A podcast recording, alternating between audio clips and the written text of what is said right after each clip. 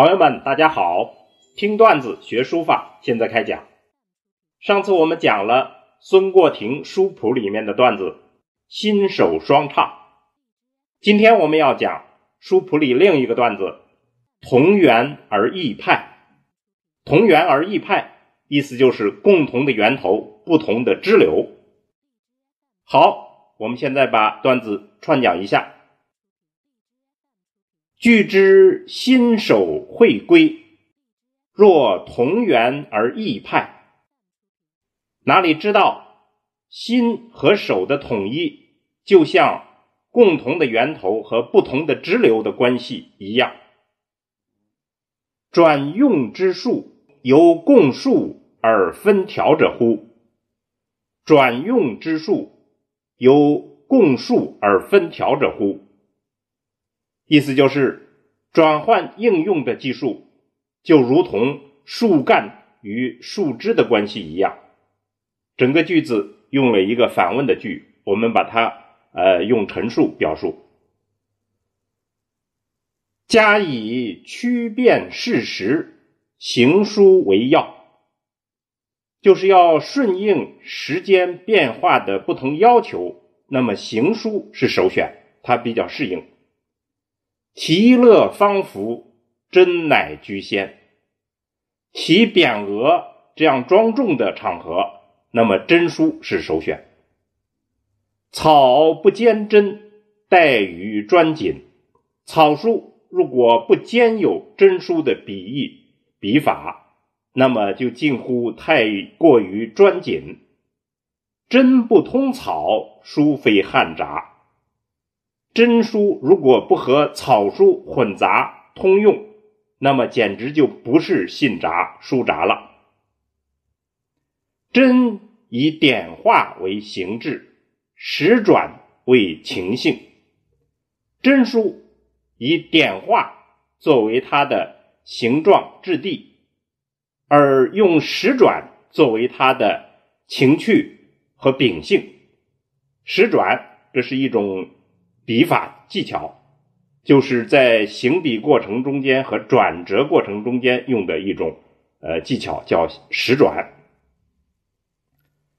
草以点画为性情，实转为形制；草书则以点画作为性情，而以实转作为形制。草乖实转不能成字，草书如果离开了实转这种技法。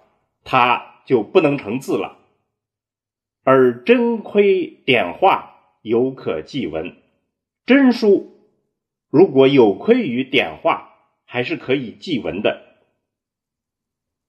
回护随书，大体相涉，就是这些书法书体回环交错，虽然大不相同，但是总体上是互相关涉的。互相相关的。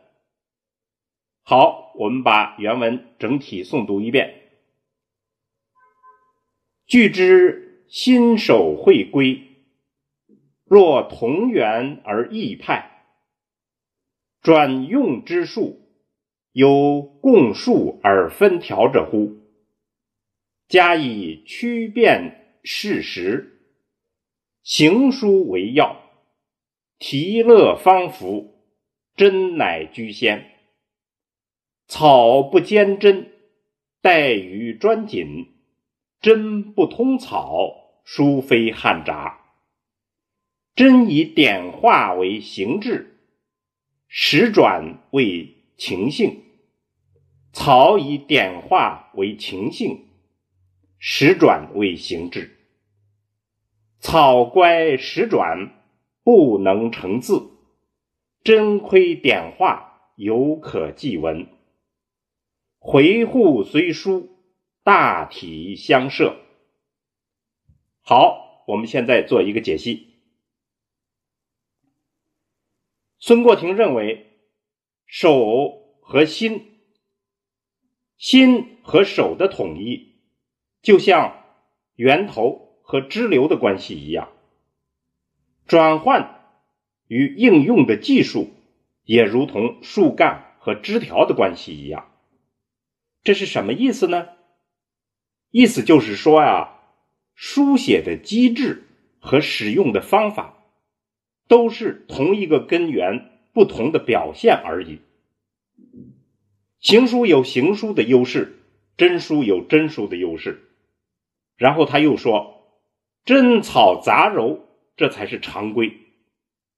真草各有其特点，彼此交错回环，但总体上是互相关联的。这个段子后面还有话，我们没有选用。他说，这种关联甚至旁通到二传与八分书。二传就是大传、小传，八分书就是隶书的一种。那么这就涉及到了一个很有用的好话题。我们整天分别各种书体去学习，其实它们都是统一的，统一于一个源头，是不同的支流。所以，清代的郑板桥就试图打通各种书体，就独创了自己的板桥体。